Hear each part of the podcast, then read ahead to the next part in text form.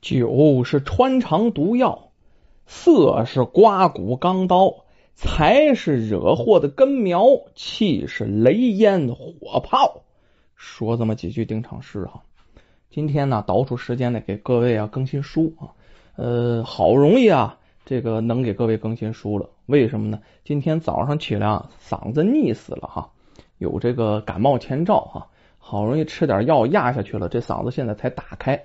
看看吧，如果嗓音条件合适的话，再给各位多更新个一集。但是现在把今天的任务完成之前呢，老是给大家说一些神话鬼怪的故事哈。有的朋友喜欢听探案的故事，那么今天我们就讲一个探案的故事啊。这个故事发生在老二年间的潮州平远县的孟林村。这个村子啊，有个男人叫做江逢石，娶媳妇了。媳妇谭氏，要说这江家家中颇为富裕，只不过呢人丁不够兴旺啊，孩子很少。谭氏过的门来呀，这么多年了就生了一个儿子，这个儿子叫江启。因为啊就这么一个儿子，所以说他爹这江逢时啊，哎呀对这江启是极为疼爱啊，亲自教儿子读书，教儿子认字儿，哎教儿子呢好多做人的道理。要说这江启这孩子也是特别值得疼的一个孩子，为什么呢？有的孩子啊，你越惯他毛病越多，还江启不是啊，绝不恃宠而骄。这江启的小孩从小就特别好，学习也好，为人也好。那个年月啊，结婚都早，为了早点享天伦之乐嘛。江启十六岁的那年，老头江逢时啊，就给儿子娶了亲了啊，找了媳妇了，不是外人，就是。谭氏兄弟，这个谭丸之女啊，姓谭叫谭丸，大家不知道怎么起这么个名哈，一谈就完了啊，这这命也太弱了哈，哎，就娶娶了这么个姑娘。要说那个时候这种姑表亲的穿换那是可以的，现在哈好像是不被允许了啊。要说此女过门之后，哎呦，格外孝顺，恪守妇道。这江逢时夫妇俩呀，哎呦，都觉得这儿媳妇真是娶着了，真不错呀。可是天有不测风云，这谭氏刚过两年好日子，得了一场急症，然后就病故了。这江逢时啊，从此就自己在家了啊。你想啊啊，一个老头那头是小谭氏，就他儿子的媳妇这照顾啊，这江逢时不怎么太方便，那怎么弄啊啊？这毕竟男女有别嘛。就这样又过了三年啊。这一天呢，邻居有个叫季伯高的。过来探望，老哥俩多少年的邻里居居了，经常走动。这天来的时候，心里不是滋味为什么呀？看见这江逢时，什么时候什么事都得自己做，这老头自己呀挺孤苦，心里不是滋味这江逢时平常啊不愿麻烦儿媳妇，其实一说儿媳妇也能干，可是他觉得哎呀，能自己干自己干吧。一老头呢多有不便，说是江逢时人特别的好。咱说邻居季伯高看着这个觉得不舒服啊，跟自己的老朋友说呀：“哎呀，自从你家媳妇过世了，这宅上啊就太冷淡了。你何不再娶一房妻子啊？一来有个人服侍你，二来家中有女主人主事，这不是两全其美吗？”这江逢时说啊。哎呀，后娶来的妻子啊，恐怕虐待我前妻的孩子呀，所以呢，这老朽啊不敢娶妻，他总有这么个顾虑啊。这季伯高又说：“哎，前村有个姓邵的老头，他膝下就一姑娘啊，嫁到东村龙家的时候啊，听说这邵家女儿过门才一年，她丈夫就死了啊。这邵姑娘没有子嗣，这婆家也容不下她，她正准备改嫁，不如啊，你就把她娶过来得了。”呃，哎呀，好是好啊，不知道这呃女子品性如何呀？哎呀，这季伯高笑啊，你放心，你放心啊，这女子才貌双全呐，今年才二十岁，品性极好。这江峰时听了这话呀，真是动了心思了。为什么空房太久，寂寞难耐呀？如此的好姑娘，哪有不愿意的呀？于是啊，家里有点钱，拿出三十两银子给了这季伯高，求他去说和。这季伯高啊，拿着钱了，自然呢，小丁飘轻飘轻的就去了。哎呦，这么一说还真成了。对方呢要了二十两，这季伯高高高兴兴的揣了十两银子。要说当时这种对缝的买卖呀，古已有之啊。然后后来这邵氏就被娶过门了，当然也不用什么大操大办，因为都是二婚，一顶小花轿抬到家里，街里街坊的，然后呢，这个呃有个仪式，吃点小饭就得了。哎，咱说这邵氏刚入江家的时候，小心谨慎啊，伺候丈夫和继子啊，里里外外你真挑不出毛病来，真好。不过呢，咱说久病床前无孝子，虽然放这儿啊不太合适，日子一长了，露了馅儿了。过了多长时间呢？一年。这一年以来，老夫少妻就出现了很多的问题。你想啊，这邵氏才二十来岁啊，风华正茂的年纪啊。这江逢时当时是什么年龄啊？江逢时奔五十的人了。要说当时人的身体素质可不如现在呀，那就说是现在，你奔五十的人了，就身体再好，你跟二十岁啷当的小伙子怎么比？比不了啊！所以说呢，这个这一年下来呀，这邵氏开始有点嫌弃这江凤师了。夫人心中不满，所以日日是闷闷不乐。要说当时也就是个闷闷不乐而已，直到有这么一天。邵氏坐在门口发呆。要说啊，这女人倚门呢，或者坐在门槛上，可不是什么好习惯啊。这突然就瞥见，哎，这这对门有一户姓于的人家，男主人叫于吉，今年二十六岁，家里呢也颇为富贵。最近呢，刚刚媳妇也是暴病而亡，也刚死。这邵氏一眼看见这于吉，就十分喜欢，年轻啊。台谱长得也不错呀，哎，咱说这邵氏以后啊，就经常是倚门而望，偷窥于吉。要说有这种心思，你得两个人都懂行啊。邵氏有这种心，那于吉你也能感觉到也得。哎，这于吉这方面还特别的灵光，他看见邵氏如此，明白了，这妇人呢。心里有想法，两个人于是这眼神可就不一样了。一个是正极，一个是负极，隔着这个街噼里啪嚓直抽电火星子。走到中间的人呢，梆一下，脑袋被电一下都是有可能的。这情谊是越发的浓厚。有这么一天，江逢时出去办点事这邵氏实在是忍不住了，把抓柔肠啊，私下里点了点手。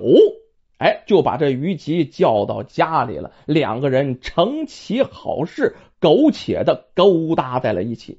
要说勾搭之后啊，这邵氏还从心底上爱上这于吉了啊，从心里往外就想嫁给他，想跟他过一辈子。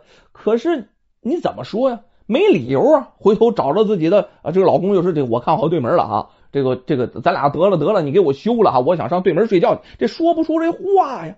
要说那个于吉，哎呦。这个爱字啊，加一更字更爱这妇人了。思虑半晌，有什么方法我能跟这小娘子私定终身，快快活活的过一生呢？要说啊，这也叫贼起飞智。怎么个贼起飞智啊？哎，你要是想的话，总能有办法。这于吉呀，就交给邵氏。第一步，挑拨江逢时和儿子之间的关系。你就回家闹，然后啊，趁机谋害死江逢时，这样咱俩才能长长久久的在一起。要说这个混蛋主意，搁谁听那能是个好话呀？可是前面有个爱字挡着呢，这爱情的洪流一冲啊，脑子直接是晕晕乎乎的。这邵氏还就听了于吉的话，于是这心肠。直接就变了黑了，再也不是那个温婉贤淑的女子了。要说现在再回家，每天在家就找茬啊，什么茬都找啊！大蒜没拍好啊，姜没切薄啊，碗刷的不干净啊，条又倒了呀，酱油瓶子倒，就这种小毛病，哎，就找这些小茬，然后就跟这江逢时又哭又闹，满地打滚啊，说自己好歹是继母。啊！我怎么能去伺候这儿媳小谭氏呢？嗯，咱说就这么闹了几回以后啊，在他的怂恿之下，这江逢时实在是被他闹嗑了啊！江逢时还真就跟儿子分了家了，两家是分开居住。江逢时岁数大了，经不起天天晚上这么闹腾，他也就是为了家宅安宁，那怎么办呢？在一起老打架，这也丢人呐。于是就分开吧。然后呢，呃，自己住一屋，儿子和儿媳呢，别屋另住。要说他家也有钱，江启夫妇呢就搬住到了祖屋里头，离他现在住这个地方大约有一里地远呐，也就是现在说五百米吧。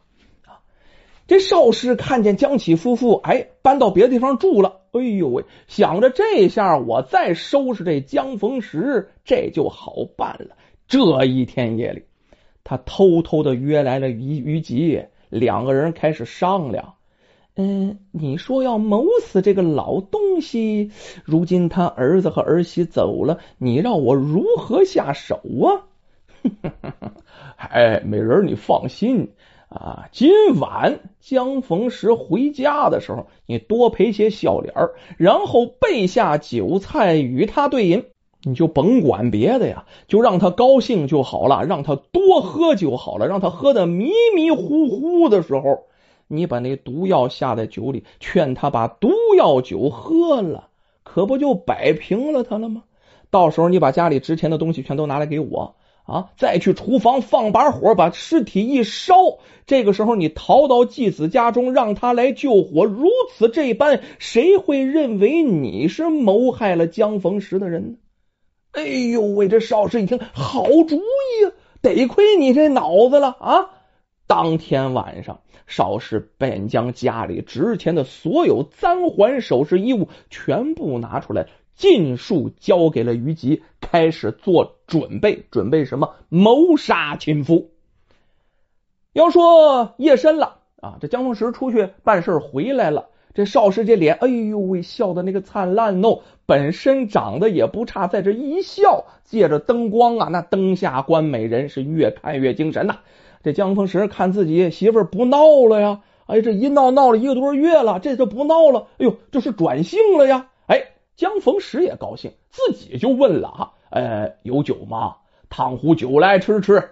哎呦嘿，这少师说：“这你往这道上走了，可不是我让你喝的。有有有有有，哎，酒已呀啊，在厨房温着了，我给你拿来。”说话间，少师亲自是酒宴摆下啊，酒菜都放在桌子上了。然后这邵氏就劝呢，江逢时多喝几杯，多喝几杯，自己也陪着喝。开始的酒里是没有毒的啊。要说这女同志要是会劝酒啊，这男的想不喝都不行啊啊！这个时候这江峰师心里痛快啊，不需要这邵氏劝哈，一杯一杯又一杯，酒入欢肠，酒入愁肠。这个时候高兴啊，喝酒不醉啊，可是越喝越多，越喝越多啊，最后还能不醉吗？最后基本上两眼迷离啊，也基本喝不下去什么玩意儿，那真是喝多了哈。这邵氏趁他不注意啊。取来了毒药，那说一喝酒的人喝的胡了八嘟呢，哪能注意他那个细节去？把这毒药就偷偷的放在了江逢时的酒杯里，劝这江逢时喝下。江逢时想都没想，一饮而尽啊！死的这个叫翠，喝完了当场毒发，七窍流血，直接嘎儿就过去了。这邵氏将他扶到床上，赶紧收拾了一番。然后这邵氏这娘们也真有劲儿啊！先去柴房抱来一捆捆的干柴，把这屋里也堆满了。然后呢，把这厨房也堆满了。之后当即把这柴火就点燃了。咱说干柴烈火点了，那还有不着的吗？当时啊，这房屋都是木质结构，张火就着！啊，这大柴火堆一样啊，很快火光冲天。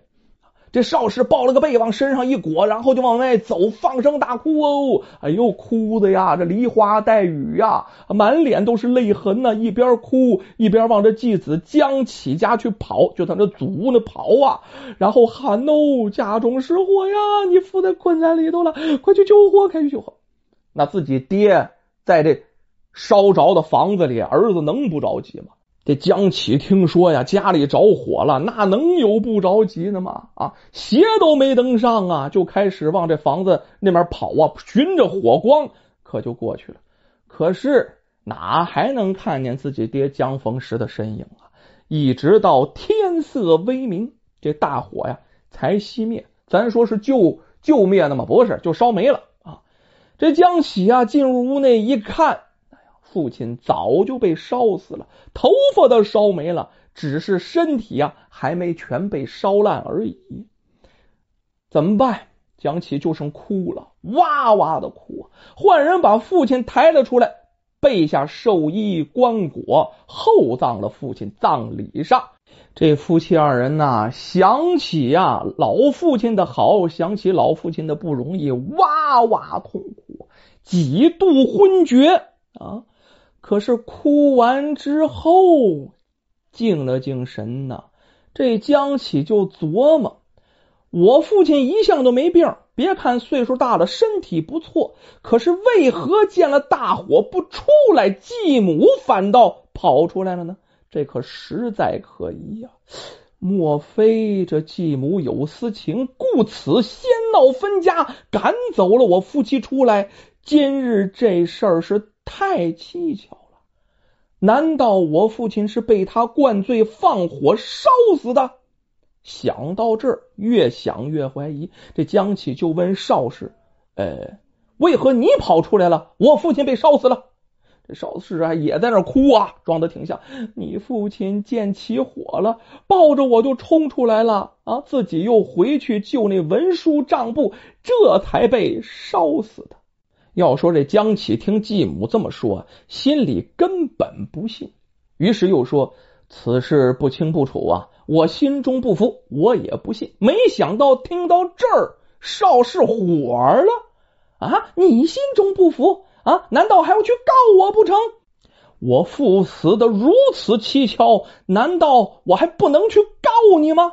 一说到这儿，这邵氏彻底急眼了，拿起大棍子呀！在后面就撵着将其打，要说这不打还强一点。见他如此恼怒，这心中更加确定了：我父亲十有八九是被他害死的。为什么这么说呢？啊，恐惧到了极点，那是愤怒。你不管怎么害怕，到最后你弄死我，就这个。哎，这邵氏如此恼怒，心中是一定有鬼。于是这江启打定主意，我一定要弄一个水落石出。那么后来江启是否告了官了？真相是如何大白于天下的呢？这个故事啊太大了，我们一次说不完，我们下集再说。